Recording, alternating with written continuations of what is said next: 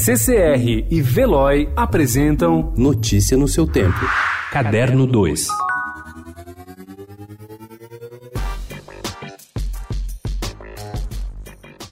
José Mauro de Vasconcelos fez de tudo um pouco em seus 64 anos de vida. Estudou medicina, mas abandonou o curso. Foi treinador de boxe, carregador de banana, pescador, professor primário, garçom, ator, viajante, artista plástico e escritor de best-seller, uma matéria-prima para a vasta obra que lhe deixou, como o clássico Meu Pé de Laranja Lima, best-seller de José Mauro de Vasconcelos com mais de 2 milhões de cópias vendidas. O Meu Pé de Laranja Lima ganhou uma nova edição, com projeto gráfico reformulado e novos textos de apoio em 2017, nos seus 50 anos. No ano do centenário de Vasconcelos, a editora Melhoramentos deve completar a coleção do autor com seus 22 títulos repaginados.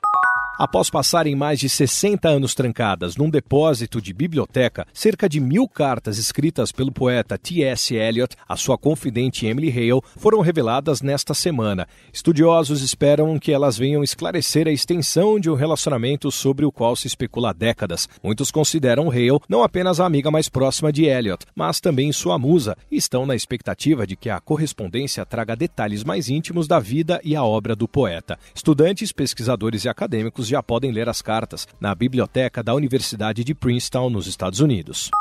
Martin Scorsese está mais vivo do que nunca, cheio de uma paixão renovada pelo cinema e revigorado pela recepção de sua mais recente obra-prima do mundo da máfia, O Irlandês.